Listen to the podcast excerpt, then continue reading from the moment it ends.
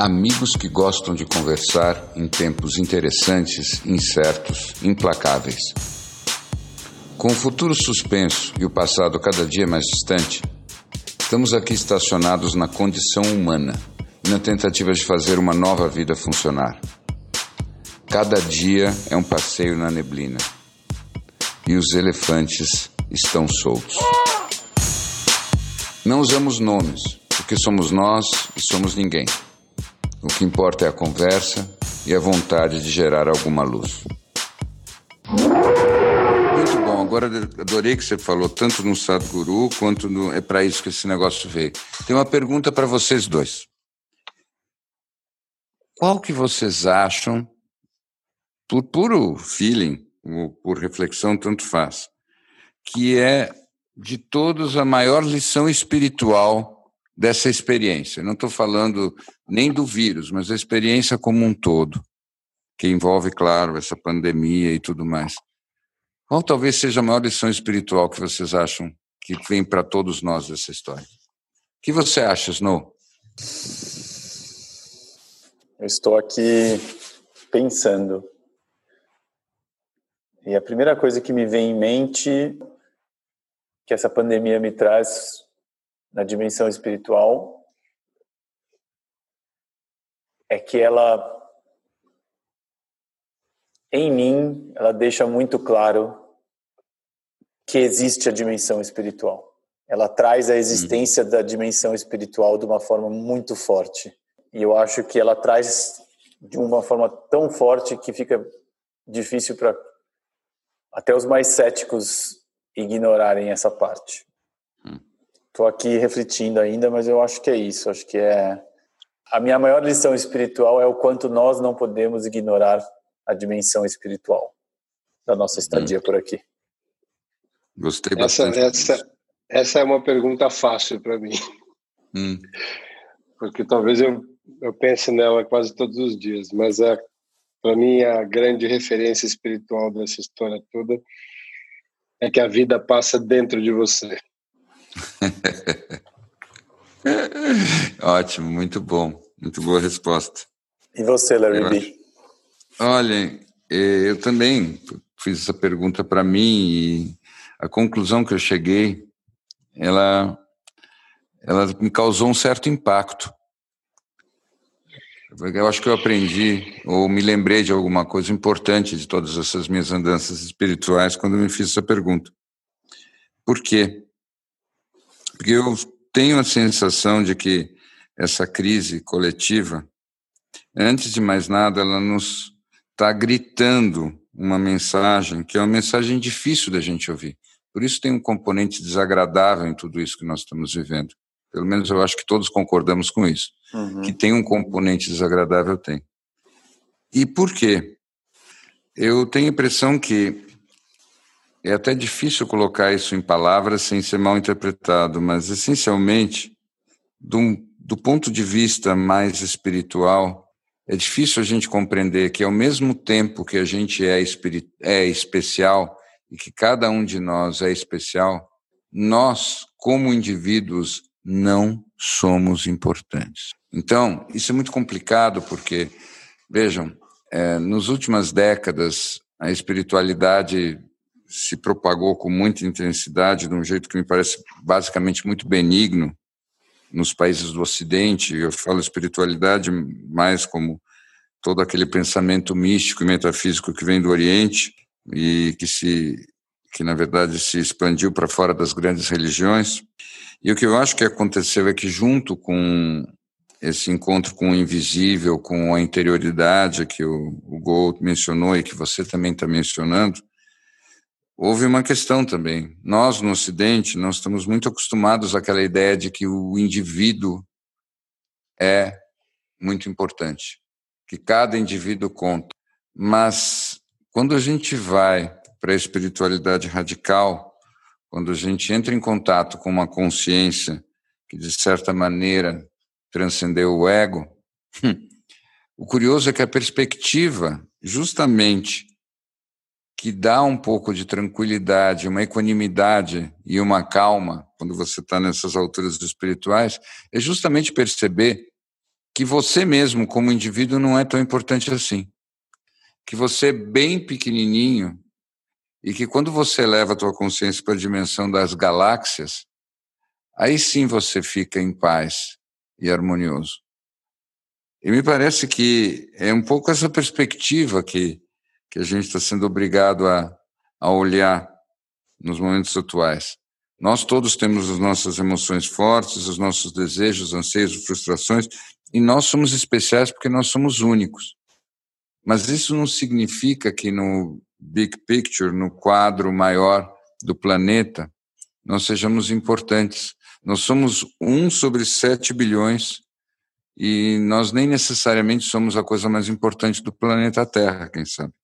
Então, para mim, essa tem sido a lembrança espiritual mais complexa, mas talvez a mais preciosa.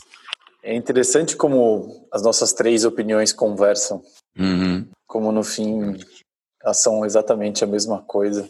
Três elefantezinhos mais humildes nessa neblina tão espessa, nessa noite escura. e eu tava e eu acho que essa é a sensação que eu digo que fica difícil de negar essa dimensão espiritual. E é engraçado porque no nosso último encontro você falou do tudo que é precário desmonta e no nosso penúltimo encontro. E eu acho que isso de alguma forma me remete a uma dimensão espiritual. E eu tenho ouvido algumas pessoas por aí de diferentes vindas da vida trazendo isso, é, de alguma forma ou de outra. E às vezes uhum. eu tenho essa sensação que eu olho, é essa sensação que a gente comentou um pouco antes de estar tá vivendo um sonho, um pesadelo, ou um sonho, esse Groundhog Day eterno, mas com essa dimensão onírica. E eu falo, essa parte da Matrix foi feita para mim. Uhum. eu encarar esses meus defeitos aqui, essas minhas questões, esse meu pequeno trinco aqui que agora está rachando, uhum. é, essa minha precariedade aqui que está desmontando, e o que eu tenho percebido é que está todo mundo no mesmo barco. Uhum. é exatamente isso que eu... você falou e exatamente isso que o Larry Gold falou. É, eu, eu acho que eu ainda tenho uma, é uma para mim acho que é uma descoberta que uma descoberta não simples em relação à espiritualidade nesse período e que realmente não existe espiritualidade longe do coração. Uhum. Eu me lembro uma vez ouvindo um, um não sei se a palavra é guru, né? Mas enfim, um, vamos dizer um, um líder espiritual indiano quando fizeram para ele uma pergunta qual é o qual é a maior barreira, né, que você vê para a espiritualidade? E ele pensou um pouquinho e respondeu: falou, Acho que a maior barreira para a espiritualidade é o spiritual lifestyle. e eu acho que a, a, grande diferença é que fica muito gritante agora, e a gente vai ter muito isso, e eu acho que viver muito nesse, nesse período de quarentena, é, essa, é, é trazer tudo isso que está no analítico, né, tudo isso que está nos moldes que você herda, que você estuda e nas doutrinas, nas teorias e tal, e a diferença disso para a tal da experiência direta. Né? Uhum. E eu acho que o que, que é? Talvez a espiritualidade esteja nessas, nessas ações que a gente vai assistir que realmente nascem de um lugar do coração e tal. Isso se represente muito mais do que qualquer texto, qualquer ideia que a gente já tenha ouvido antes. Não sei se eu estou me fazendo entender aqui, mas. Você está é... se fazendo sentir. Muito bem. Uhum.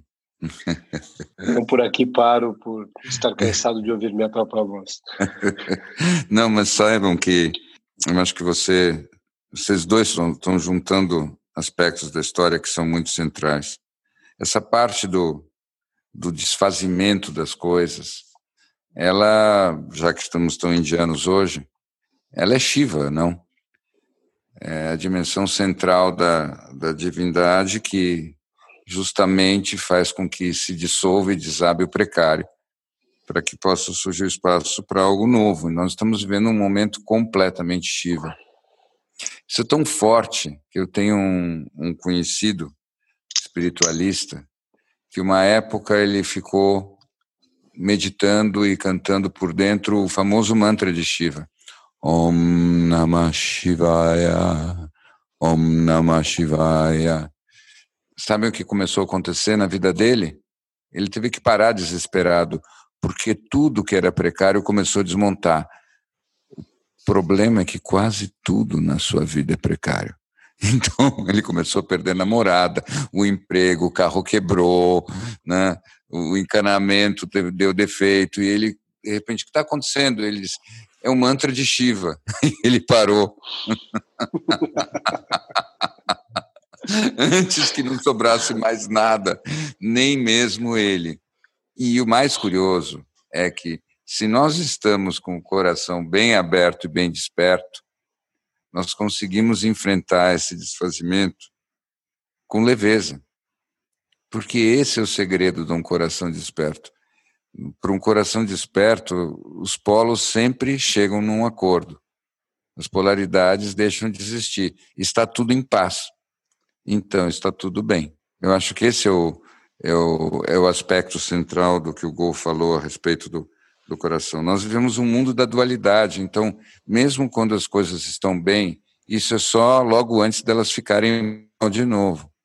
E depois elas vão ficar melhor de uma outra maneira. E é isso que vai sempre acontecendo, porque essa é da natureza das coisas aqui. E se a gente fica tentando desesperadamente ficar, para dizer, como o Buda diria, entre a aversão e o apego, nós vamos sempre ficar exaustos, desorientados e eventualmente até desesperados. Mas se o coração está aberto, aí está tudo bem. É isso que é viver de peito aberto, né? E essa imagem de uma espiritualidade que vem do coração, ela me toca bastante, que é essa espiritualidade leve. Eu colocaria uma outra ideia de algo que tem sido muita realidade para mim, a ideia de uma espiritualidade menos intelectualizada e menos empacotada. Que a gente aqui no Ocidente, desde que a gente entrou no consumo do karma cola, é uma busca linda de uma espiritualidade, mas ela traz alguma intelectualização. Essa possibilidade de viver uma espiritualidade mais do coração, mais real, mais vivida e menos pretensiosa é algo que me toca muito. Eu estava pensando um pouco de de se de alguma forma a gente dentro dessa todo esse processo de, de isolamento e enfim de convívio extremo hardcore com, com as pessoas próximas e tudo que aconteceu né como você mesmo disse bom ou ruim aconteceu muita coisa tudo que estava precário desmontou e toda essa desconstrução, enfim, todo esse processo que é que é raw, né? Que é uhum. cru. Uhum. É, será que nós estamos nos apaixonando por esse processo e, e uma das coisas que a gente vai sentir falta é disso quando isso acabar? Olha, esse síndrome do Estocolmo é justamente esse apego apaixonado ao sequestrador faz com que a gente nem queira sair do sequestro. Eu só posso dizer que essa experiência, pelo menos para mim, tem sido muito definidora. Mas pelo fato de que eu sinto a cada dia que passa que ela me obriga a me concentrar naquilo que realmente é importante para mim e que me faz perder sempre, a cada dia, o tempo e a energia para as coisas que não são tão, tão essenciais. E o que, que fica de importante? Ficam as pessoas, sobretudo as pessoas que eu gosto. que mais além disso? Ficam os ideais. E o que mais além disso? Ficam os atos concretos. Então, para mim, é, nesse sentido, eu acho que eu agora moro em Estocolmo. Ouvindo você falar, Bibi, pensei que a minha a minha ideia aqui de eu achei genial essa metáfora com essa perspectiva de dessa quarentena acabar, as pessoas sentirem falta dos sequestradores E eu, de alguma forma, eu concordo com você, Larry porque eu queria trazer uma dimensão até um pouco mais mundana do que eu vivo. É que eu acho que essa, essa perspectiva, ao ter uma realidade sequestrada e, e, e, ter, e sofrer um sequestro com toda a humanidade junto, e que me obriga a olhar para mim desse jeito, me tira uma carga de culpa importante. Isso vai me fazer sentir falta desse sequestrador também. Hum. Com certeza. Acabei de me lembrar, com essa minha obsessão com a memória, que nós essa história só vai acabar com o quê? A vacina. E o que é a vacina, se não a memória celular? Eu ia, eu ia falar assim, o que é a vacina, se não o pagamento do resgate? Bom, dependendo é, do preço, acho... dependendo do preço que virá, pode até ser. E você, Larry Go, você tinha trazido uma outra perspectiva que eu tinha achado muito interessante sobre essa ideia da síndrome de Estocolmo, que era a ideia de algumas pessoas estão sentindo falta e algumas pessoas estão sentindo que poderiam ter aproveitado um pouco mais. É, eu acho que tem muito das pessoas com quem eu tenho conversado, tem muito essa história de é, me vem aquela aquela imagem, né, daquela daquela dupla que sobrevive a um, a um naufrágio, né? E nos primeiros e vai parar naquela ilha deserta e nos primeiros primeiro ano fica aquele negócio, putz, vamos fazer sinal para voltar o quando o barco passar, ver a gente, sinal de avião, fazer um SOS com pedra aqui. E aí o tempo vai passando e aquilo ali vai, vai virando uma rotina e as coisas, as sombras vão aparecendo e as sombras vão trabalhando e as, enfim, e tudo que não é, tudo que é precário desmonta e, uhum. e vai, enfim, aquele processo vai andando até o ponto de que quando passa aquele navio lá no fundo, né, um olha para o outro e diz: "Você quer fazer o sinal da fumaça?" Hum. Uhum. E eu acho que tem um pouco isso, porque por pior que seja, tem muita coisa que jamais seria resolvida se não fosse colocada numa panela de pressão como essa. Uhum. Então você tem um, uma, um ganho de, de intensidade que naturalmente funde-se até em diamante, né? Uhum. Eu acho que talvez esse processo, quem está agora começando a experimentar isso, tem aquela sensação de, putz, eu estou começando a gostar do filme só no final, só agora que eu estou entendendo o enredo, só agora que eu estou vendo. Será que vem? Será que vai acabar agora? Será que tem uma um season 2 aí e tal? Enfim, então eu acho que nesse aspecto que eu tenho convivido um pouco com essa ideia e com, com as pessoas que estão começando a sentir um outro lado disso e de quão, não, não, não sei nem se benéfico é a palavra, mas de quão necessário era. Uhum. Você sabe o que eu acabei de me dar conta? Eu acho que foi um pequenino insight. Eu acho que eu acabei de identificar na tua fala aquela filosofia mínima dos elefantes, a filosofia elefantina. Eu acho que a gente pode começar aqui a ter os primeiros esboços do que vai depois se tornar uma espécie de decálogo e, quem sabe, uma grande escritura, antes que a gente funde a nossa religião. Vai abrir o mato da savana. É... Os possam passar. É, sim. No não, tempo né? em que os animais falavam, havia um elefantinho chamado Larry B.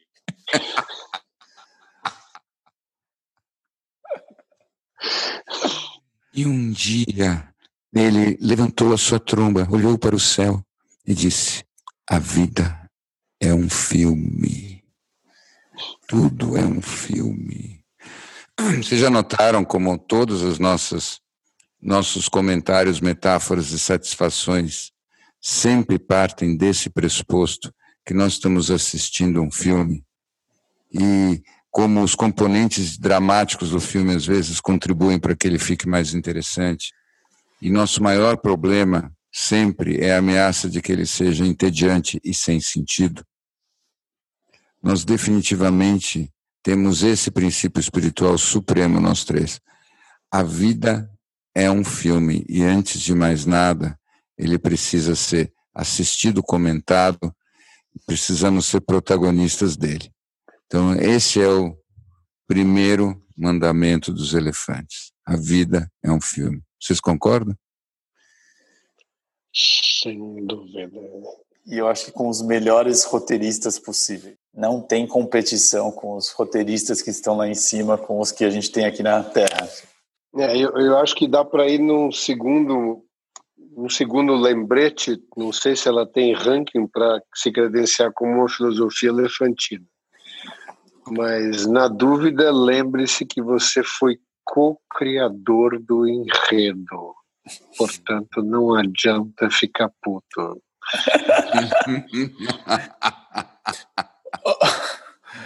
Larry Go, quais seriam as cinco filosofias elefantinas aí aprendidas na quarentena? Já tivemos duas. Cinco... Já tivemos duas. A primeira, é.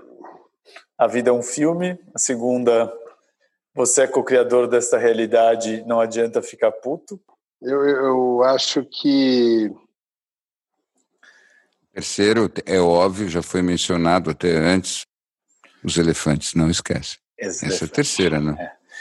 A quarta é relaxa, que ainda vai demorar. Uhum. E, e, qual que é? Eu, eu, não sei, eu acho que eu acho que tem uma que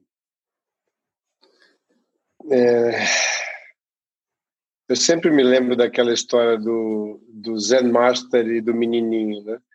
E que é a máxima de tudo, nada é tão bom ou tão ruim quanto parece. Né? E no final das contas, eu acho que o que mostra dessa coisa toda é que ela dura para você exatamente o tempo que ela tem que durar para você.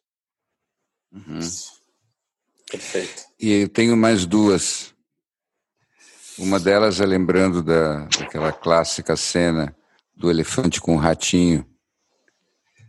E então o princípio é não importa quão grande você é, você sempre pode ser derrotado por algo muito menor do que você. Então, Essa é. Muito, muito adequada muito ao momento. ao momento. Ao momento. E a última, em homenagem ao Dumbo, é: se você mantiver vivo em você a, a criança interior, não importa quão pesado você estiver, você ainda pode voar. Que lindo. E eu tenho uma pensando no, bumbo, no Dumbo também, para terminar, que é assim: as suas orelhas não servem apenas para voar, elas servem para segurar uma máscara também.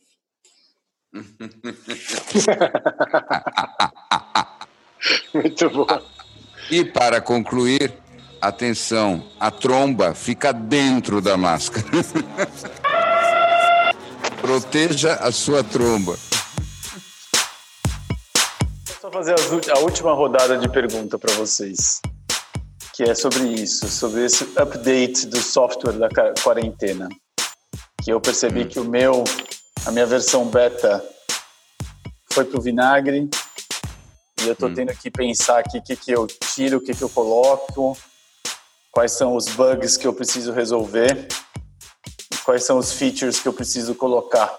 Tendo em vista que a gente sabia que ia ser longo e essa, hum. essa, long, essa longueza está chegando, queria ouvir um pouco de vocês rapidamente. Como é que vocês estão em relação a esse novo download do software da quarentena?